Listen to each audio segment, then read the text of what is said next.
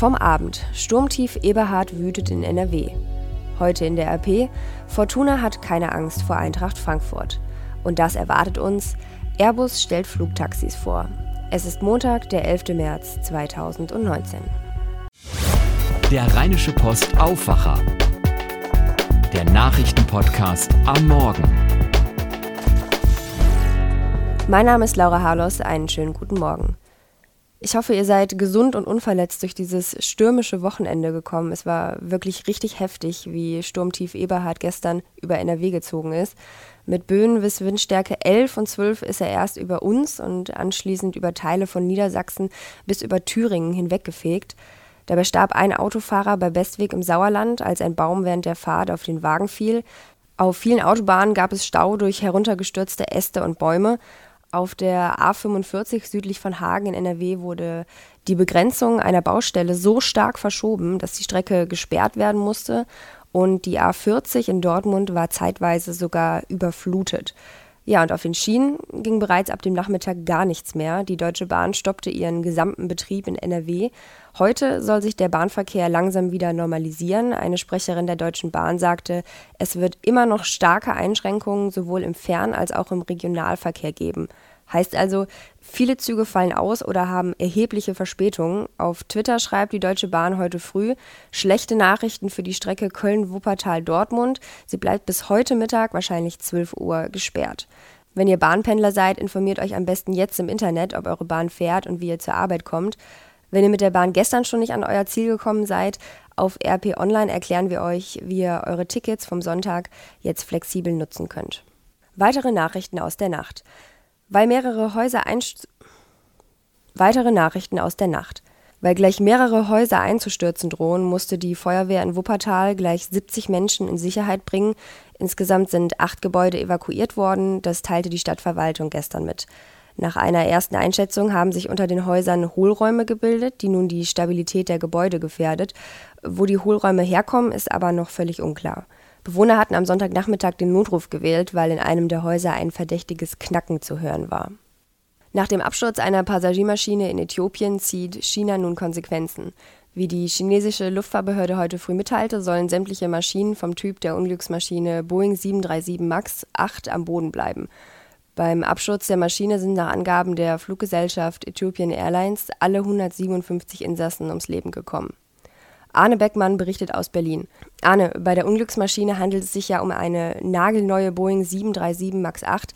Es ist nicht die erste Maschine dieses Modells, die abstürzt. Ja, das ist richtig. Vor fünf Monaten ist in Indonesien genau so ein Flugzeugtyp abgestürzt, sagt auch der Hersteller selbst, also Boeing. Da sind 189 Menschen gestorben. Ja, damals war wohl ein Softwarefehler die Ursache für den Absturz. Und weil jetzt genau wieder so ein Modell abgestürzt ist, hat Luftfahrtexperte Heinrich Großbongert eine These. Im ZDF sagte er, das ist ein Indiz dafür, dass es äh, womöglich auch in diesem Fall eine Fehlfunktion des von Boeing äh, eingebauten neuen MCAS-Systems ist. Das ist ein System, das soll die Piloten eigentlich entlasten und einen Absturz des Flugzeugs verhindern. Nun gab es nach dem Absturz ein großes Hin und Her bei der Frage, ob jetzt Deutsche unter den Passagieren dabei waren oder nicht.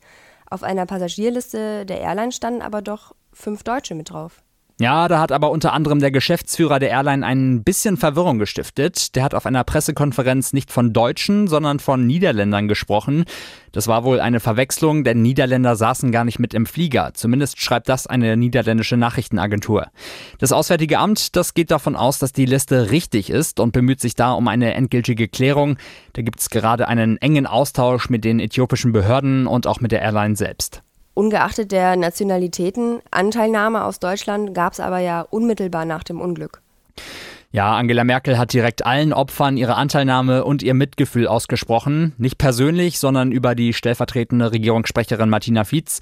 Und Bundespräsident Frank-Walter Steinmeier, der hat ein Kondolenzschreiben aufgesetzt. Da steht drin, ich lese mal vor, der Tod so vieler Menschen an Bord erfüllt mich mit tiefer Trauer. Und ich denke, seinen Worten können wir uns wohl alle anschließen.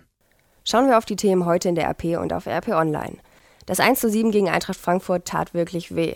Doch Fußball-Bundesligist Fortuna Düsseldorf hat den Schmerz vom achten Spieltag im Oktober längst vergessen. Um 20.30 Uhr heute Abend zu Hause ist das Rückspiel. Und das, wo die Düsseldorfer gerade einen richtig guten Lauf haben. Was können die Fans vom Spiel erwarten? Das weiß unser Fortuna-Redakteur Bernd Jolitz und mein Kollege Henning Bulka hat mit ihm darüber gesprochen. Bernd Jolitz, die Fortuna hat zuletzt 4 zu 0 gegen Schalke gewonnen. Heute Abend spielt sie gegen Frankfurt. Geht das jetzt so weiter? In diesem Stil vermutlich nicht. Und das hat noch nicht mal was mit der Fortuna zu tun.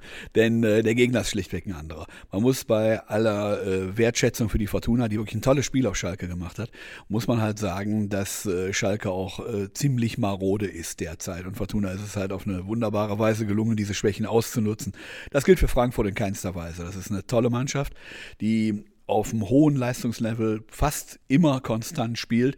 Und äh, selbst wenn Fortuna eine gleich gute Leistung wie auf Schalke bringt, wird es sicherlich nicht ein solches Spiel werden. Aber chancenlos ist sie nicht. Die Fortuna steht gut da, es läuft gerade gut. Ähm, ab wann kann man aus deiner Sicht davon mal so ernsthaft sprechen, dass das klappt mit dem Klassenerhalt?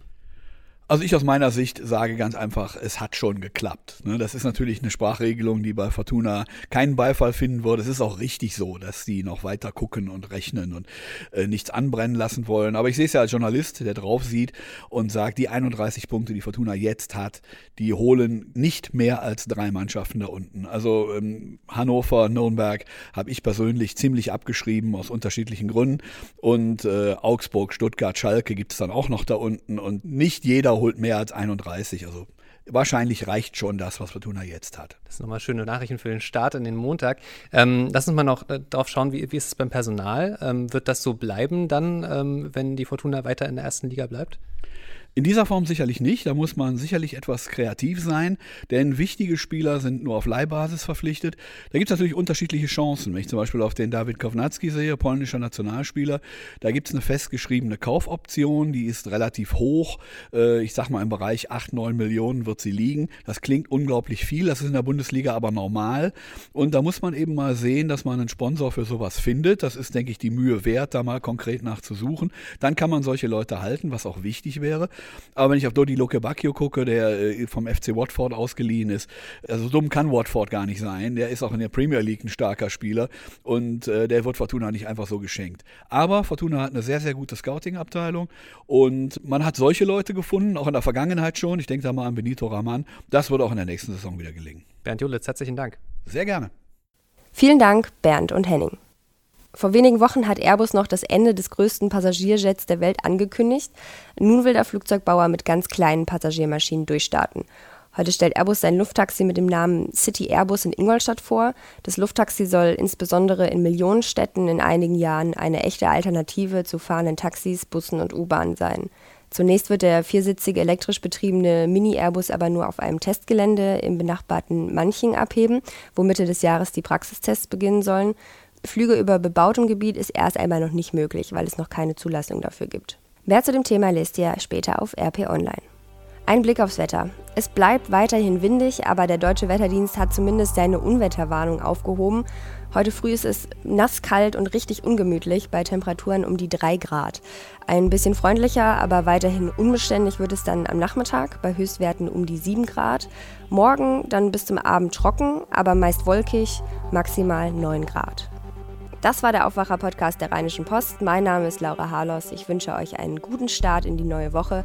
Und auch wenn der Wind nachgelassen hat, bitte passt auf euch auf. Mehr bei uns im Netz www.rp-online.de